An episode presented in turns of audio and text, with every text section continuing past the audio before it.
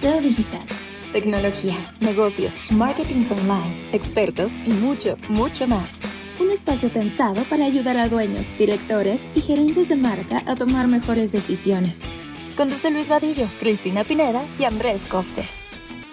Patrocinado por MSK, expertos digitales. Hola a todos, ¿cómo están? Bienvenidos a un nuevo episodio de su podcast SEO Digital. El día de hoy exploraremos un desafío común en las organizaciones, el trabajo en silos. ¿Alguna vez han experimentado la falta de comunicación y colaboración entre departamentos? ¿Se han enfrentado a la fragmentación de esfuerzos o a la pérdida de tiempo por trabajo como teléfono descompuesto? Si respondieron que sí, no se despegue, porque en este episodio descubriremos cómo derribar los muros de los hilos y fomentar una cultura de colaboración integral. Así que prepárense para romper barreras y unir fuerzas, porque ya estamos comenzando. Era el año 1999 y en la NASA todos estaban emocionados por el despegue de la sonda espacial Mars Climate Orbiter. El mundo observaba expectante mientras avanzaba la misión, pero la alegría se transformó en incredulidad cuando, debido a un error de comunicación, la sonda se desvió de su ruta y se estrelló contra Marte. El problema era bastante simple. Un, equipo de brillantes científicos trabajaba con el sistema métrico, mientras que el otro lo hacía con el sistema imperial. Algo tan simple y sin embargo tan devastador, derivó en la pérdida de un proyecto de 327 millones de dólares. Esta historia, aunque ocurrió en el espacio, es un reflejo de lo que sucede en muchas organizaciones en la Tierra.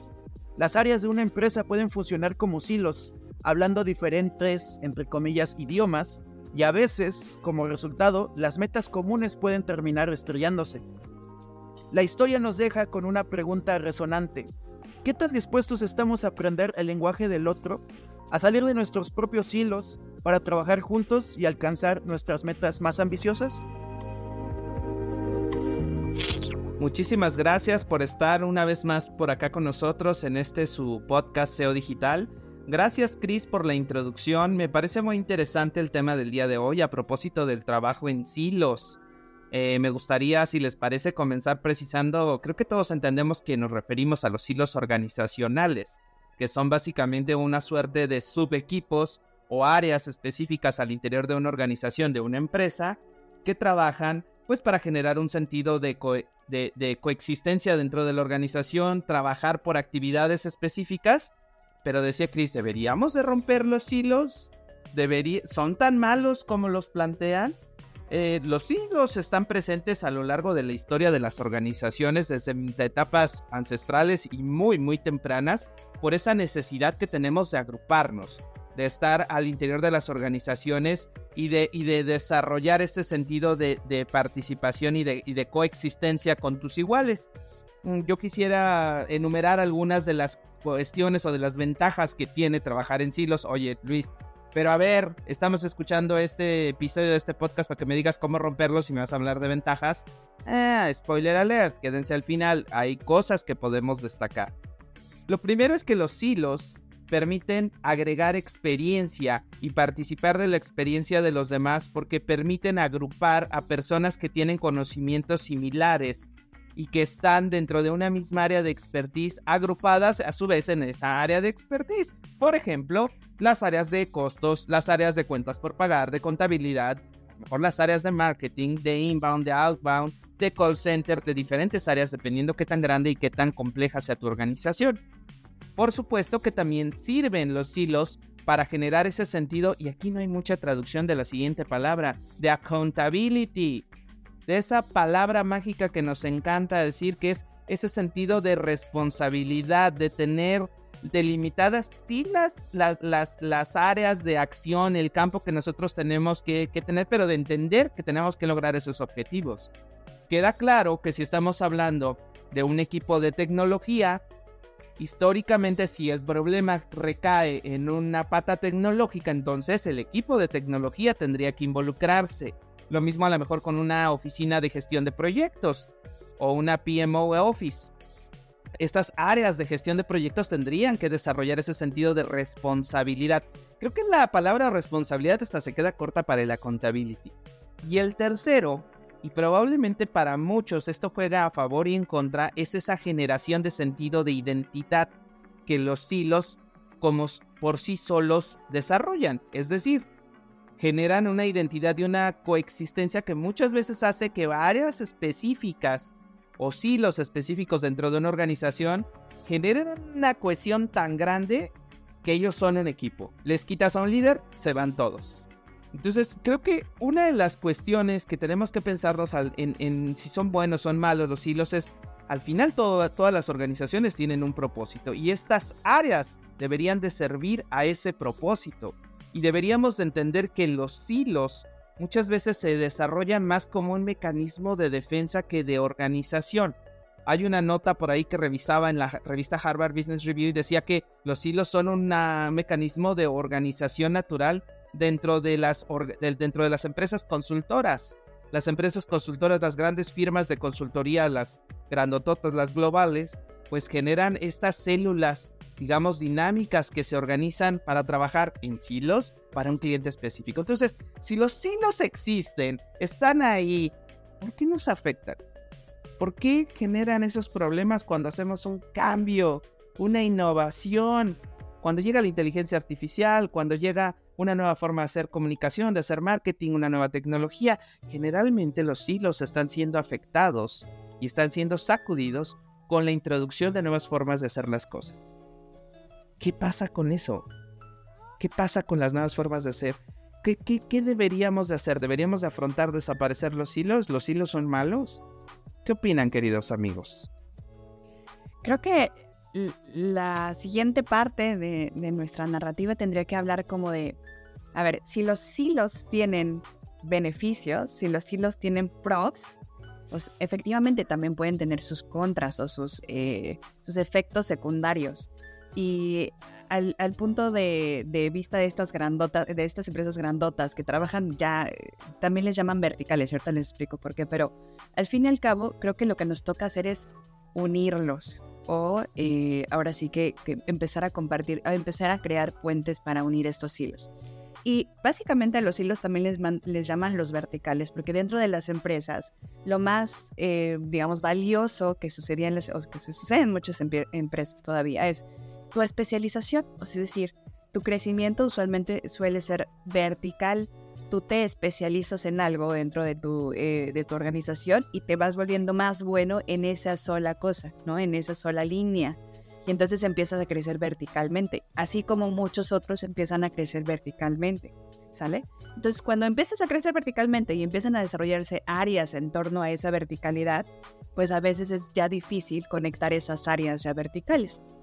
Ahora bien, por eso aquí, eh, en, el, en el tema de si son buenos o son malos, no es que sean malos en realidad, porque tienes realmente gente muy bien capacitada, muy especializada en una vertical, pero si no logras conectar esa vertical, si no logras conectar esa área con otra área, realmente es valiosa, o sea, realmente te puede generar todo el potencial dentro de la organización.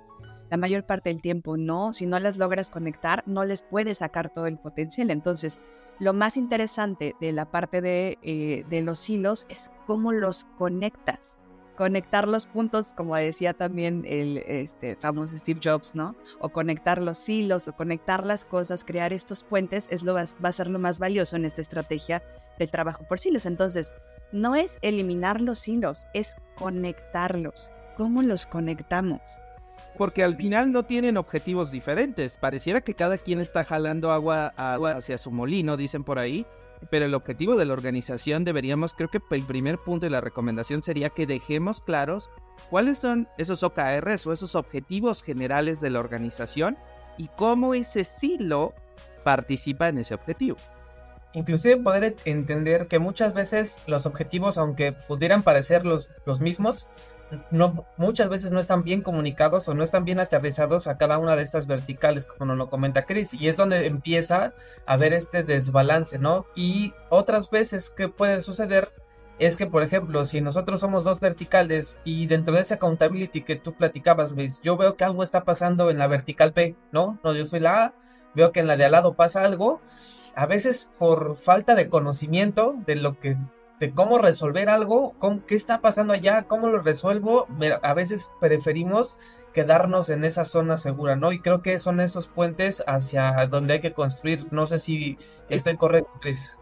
Y, además creo que eh, sumaría que a veces hay como eh, hipersilos, porque si, si me voy a un ejemplo de ventas y hablemos de tiendas departamentales, de cualquier tipo o equipo de, ventas, hay ejemplos donde ya no solamente es la fuerza de ventas, sino son ventas por estados, o venta por tiendas, o venta por colonias. Y entonces eh, aquí es donde no es que esté bien o mal, ¿no? O sea, no, no quisiera hacerlo binario, sino simplemente ver los resultados que hay en... Yo entiendo que se necesita motivar a la fuerza de ventas, pero hay un punto donde por ganar una venta la experiencia del cliente se ve un poco entorpecida porque a final de cuentas es la misma marca, es la misma empresa y todo va a la misma meta, es lo que decíamos ahora. Pero por quedarte con una venta en una tienda, le estás quitando tal vez la venta a otra tienda. Entonces tú estás en el silo de tu tienda, de tu equipo de ventas, pero no es que eres otro equipo, no es que eres otra tienda, no es que eres, eh, no, te, no eres otra marca, no eres la competencia. Entonces a veces los silos compiten entre sí cuando no están conectados. Ahora, ¿cómo conectarlos? O sea, creo que el, punto clave de todo esto es cómo, cómo, los conectamos. Y por eso quise hablar el tema de la verticalidad, porque visualmente, bueno, y en nuestra mente, ¿no? Este, gráficamente es interesante entenderlo de esta manera. Cuando vemos los hilos como una verticalidad separada, ¿no? O sea, que no están, están como dos líneas paralelas, ¿no? O tres o cuatro, pero son paralelas si nosotros queremos convertir esos, esos, este, esas verticales en un puente, ¿qué le hace falta a esas dos líneas paralelas verticales? ¿Qué le hace falta si lo vemos gráficamente? Pues literalmente es como una forma de T, ¿no? Entonces, el tema de los T-shapes en, en, la construcción de puentes para conectar silos es importantísima. Si las personas no conocen más allá de su especialidad, si no empezamos a capacitarlas en otras áreas, eh, digamos como colindantes o complementarias a su especialidad, no vamos a poder conectar las verticales. Y una, una, que creo que es una, una duda natural y que creo que podría ser muy, de mucha ayuda para quienes nos escuchan, vamos a ponernos de ejemplo, ¿no? Nosotros tenemos una, un equipo, ¿no? Que es multidisciplinario, tenemos muchas disciplinas, ¿no? Desde la parte tecnológica que se divide en 3, 4, 5 disciplinas, después este, vamos a, la parte creativa y así se va haciendo tan grande. ¿Tú crees que lideras toda la operación, que llevas todo este proceso de integración? ¿Cómo lo vives? ¿Cómo, cómo funciona esta parte dentro de nuestra organización? Pero ¿qué podemos hacer este, entre nosotros, ¿no? O sea, ¿qué puedes compartirle a, la audiencia de, cómo nosotros generamos esos puentes? Gracias, Fer. lo primero que les decía es, creo que el tema de la capacitación T-Shape es importante. Puede tener a alguien que, que es expertísimo en tecnología, pero que también va a saber entender de creatividad y también va a saber entender de, no sé, paid media y si lo hago entender de diferentes campos, va a poder conectar con las demás personas, ya no las va a ver ajenas. Pero esa es una primer capa, ¿eh? esa es un poco una capa, no quiero decirle impuesta, pero tú sí puedes capacitar a las personas de, este, de forma como expresa para que aprendan otras cosas con las que necesitan conectar. Esa es una primera capa.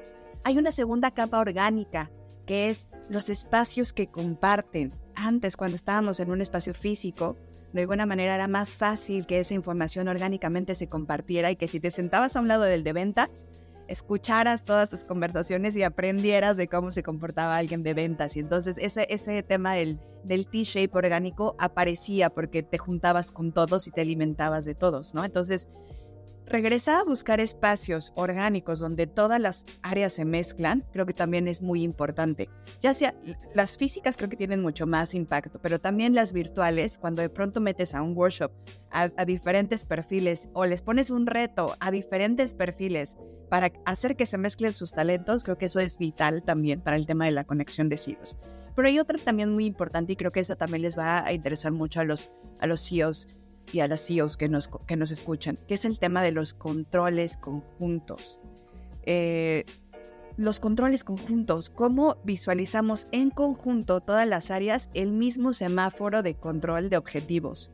Cómo visualizamos qué parte de ese semáforo me toca a mí en, en ese espacio y cómo me sensibilizo, ¿no? A los resultados que tienen mis compañeros y veo en dónde entro yo.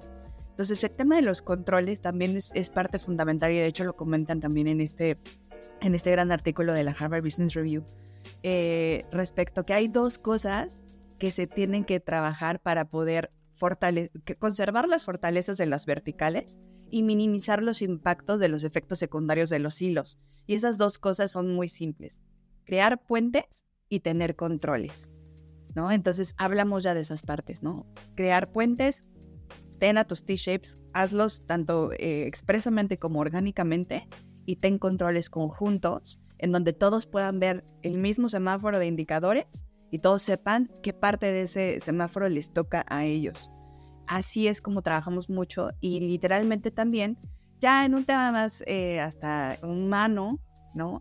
El hecho de que eh, recuerdo mucho, por ejemplo, este libro de Pixar de, de Creatividad S.A., lo que ellos hacían eran estas escuelas en donde a los animadores los mandaban a tomar clases de este de qué sé yo de este de narrativa no o a los de narrativa les mandaban a tomar clases con los vendedores o, con, con la parte comercial. Y entonces los mezclaban y los los los este los preparaban en diferentes campos. Entonces Así es un poco como lo hacemos nosotros, pero internamente yo también creo que las personas que nos escuchan se preguntarán, oye, pero ¿cómo voy a mezclar al de finanzas con el área, qué sé yo, creativa o de innovación? No.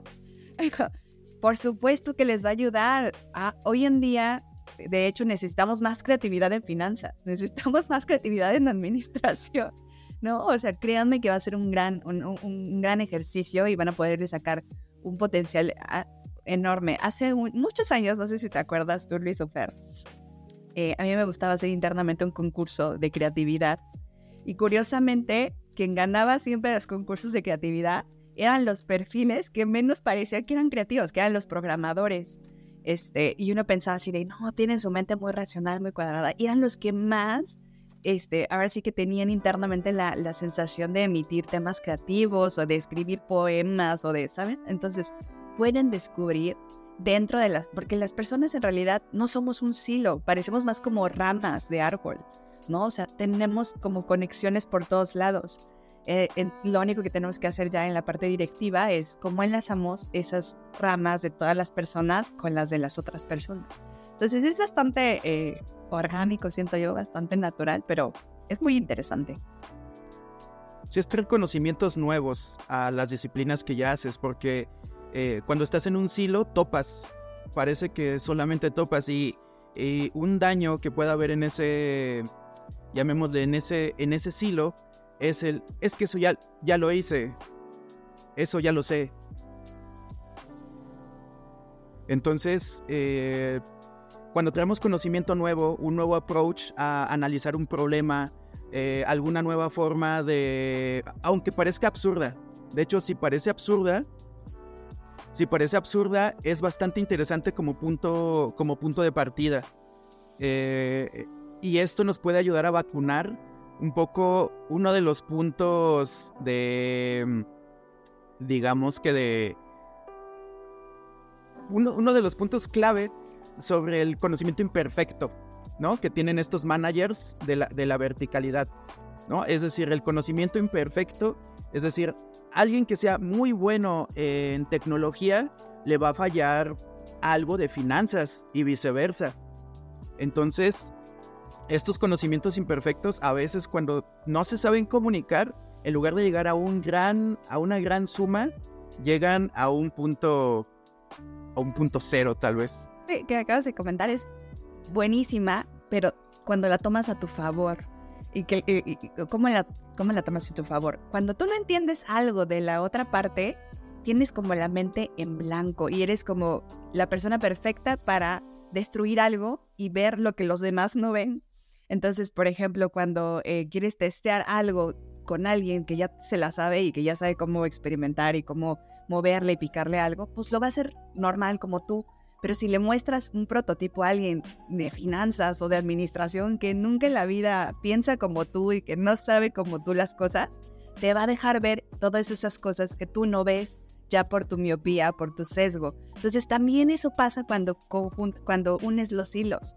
Ven cosas que tú en tu verticalidad no alcanzas a ver y entonces te ayudan a mejorar muchísimo el tema de pues, los puntos ciegos. Tal vez me voy a adelantar a una de las conclusiones, pero eh, lo resumo en una palabra que puede ser un gran riesgo, que es obviar. Obviar el conocimiento. No, es que eso ya lo probé y no sirve obviar es algo peligroso en cualquiera de, estas, de, en cualquier área. Oh, y creo que algo con lo que decían ahorita, Chris, eh, respecto a, cómo puedes tú ser ese lienzo en blanco, eh, lo veíamos en esta nota de Harvard que platicamos al inicio, es cómo separamos las funciones, o sea, cómo rompemos esa verticalidad y ponemos funciones laterales que te empiezan a empapar, a involucrar de, en, en, otra, en otro vertical para que no sea solo lo que yo hago, ¿no? Poder aprender del otro, inclusive poner ciertos indicadores que no solo sean la parte de si van bien alineados al, al, negocio, pero también sean motivantes para las personas que están participando en, esa, en ese proceso o en esa vertical. Recuerdo que justamente ayer eh, le, compartía eh, una, unas ideas a Luis sobre procesos comerciales y cómo a veces eso, esa desalineación en los procesos comerciales genera silos dentro de las mismas áreas y cómo podemos nosotros empezar a, a, verlos de una forma distinta. Y, y, no es solo decir lo que decía cosas hace un rato, logré mi meta, no, logré mi meta del cachito que me tocaba, sino cómo aventamos la responsabilidad en una forma más este, global, de forma transversal, y que no sea solo el conocimiento, sino que tomarnos un cachito de la responsabilidad del que esté lado, contribuir, porque creo que la, la forma más, eh, desde mi perspectiva, una de las formas más ricas de aprender es practicando, ayudando. Entonces, si no nos ponemos como en esa parte de responsabilidad, pues solo podemos estar como espectadores en lugar de involucrarnos y generar lo que esa palabrita que decíamos hace un ratito, ¿no? El accountability. Si no nos metemos y no lo sentimos, no va, no va a salir. Y curiosamente, nada más para que, o sea, lo, hagamos mucho énfasis porque es muy importante. Nosotros, desde la parte de, directiva, o sea, de la parte de C-Level, siempre queremos que todo el mundo trabaje en equipo. Es una de las cosas que más así de, es que no trabajan en equipo, no hay que hacer equipo tal. Imagínense o díganme quién son los que menos trabajan en equipo.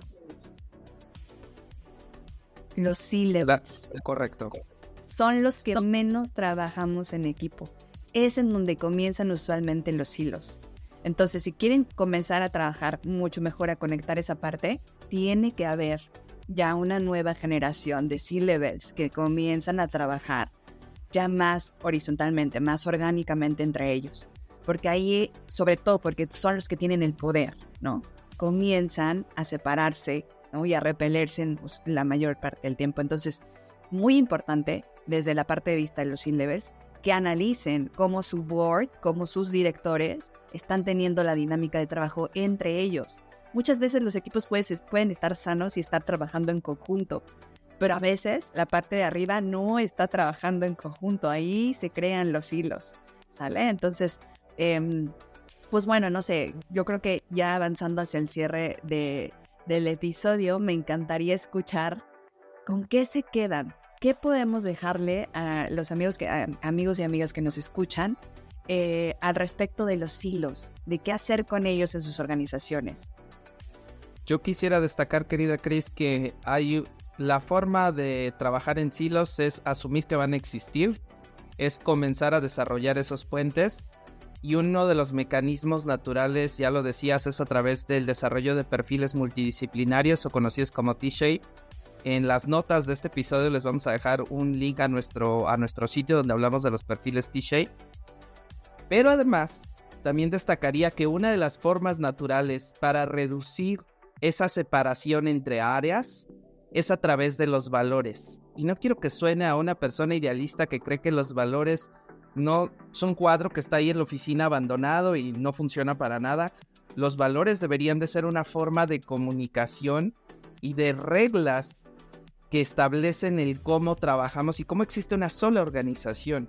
Y esa sola organización tiene objetivos en común. La siguiente forma de poder bajar esto es a través de OKRs o los objetivos clave, que a su vez cada área podrá tener sus indicadores clave de desempeño alineados a sus OKRs. Pero me parece que tenemos que regresar y darle valor a los valores, establecer que todos debemos por ahí, este, pues integrarnos en una, en una, en tareas comunes para que se sienta ese sentido de coexistencia, de, de, asociación, pero ya no a un pequeño silo, a una pequeña área, sino a una organización más grande. Y a las personas nos gusta ser parte de algo más grande que nuestra área. Pues yo me quedaría con dos palabras, dos palabras clave que intento llevar a mi día a día.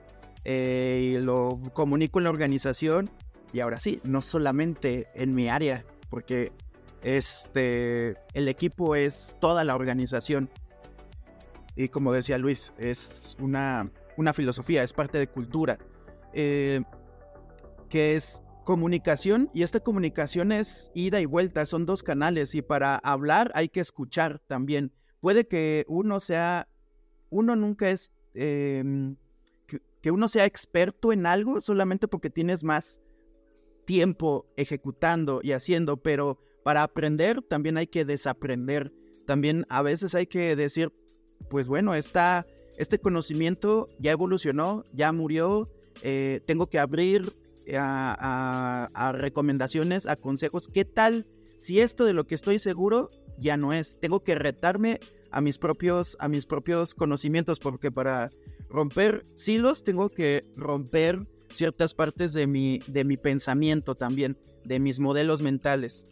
Y segunda palabra eh, clave es hacer sentido. Eh, eh, los OKR existen porque a toda la organización le hizo sentido para dónde vamos. Vamos hacia ese horizonte. Todos sabemos que vamos hacia ese horizonte.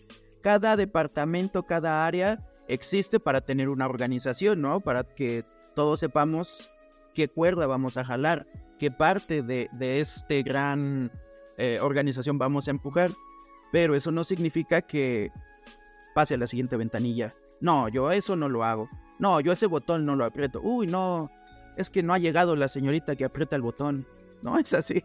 Clásico que, que solo hacemos lo que, lo que nos toca. Entonces, eh, claro, sin caer en el, en el, en el ser todólogos. Entonces, es importante que a toda la organización, y pongo estas preguntas sobre la mesa, eh, ¿toda la organización conoce el modelo de negocio de tu empresa?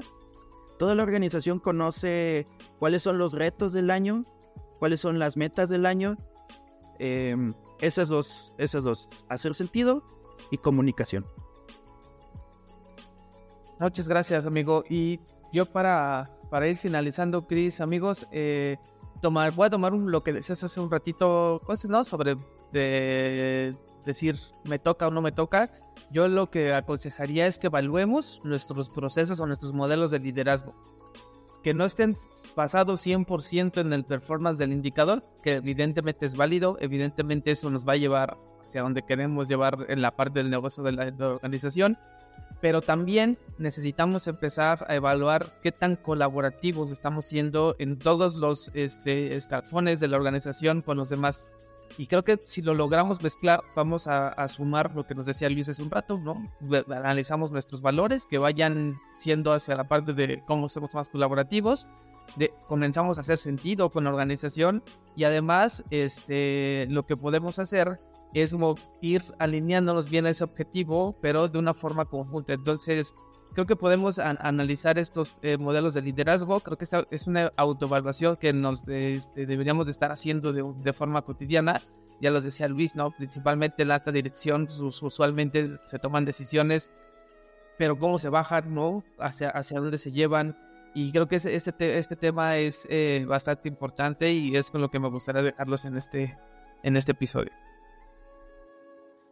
Muchas gracias, Fe. Yo sumaría solamente unos puntos. Uno, completamente de acuerdo con la autoevaluación. Yo, yo, yo les sugiero que se hagan un breve diagnóstico de cómo está su C-suite en cuestión de conexión o de dinámica de trabajo en conjunto. Si literalmente están súper separados, entonces pregúntense qué les falta saber para entender a los otros y entonces buscar capacitarlos y volverlos cada vez más T-shapes. A partir de ahí, generar espacios orgánicos de interacción en los equipos en general en la organización, donde tanto física como virtual, virtualmente puedan interactuar con otros perfiles. Incluso generar proyectos multidisciplinarios ayuda muchísimo a que se conecten entre sí. Acuérdense que eso también es parte como de un, un tipo de gym, ¿no? Es eh, músculo, hacer músculo con la práctica, que, que, interactúen con la mayor cantidad de perfiles posibles diferentes a sí mismos. Eh, tener controles compartidos, o sea, revisar sus semáforos, indicadores o KRs en conjunto entre varias disciplinas, no solamente entre una sola.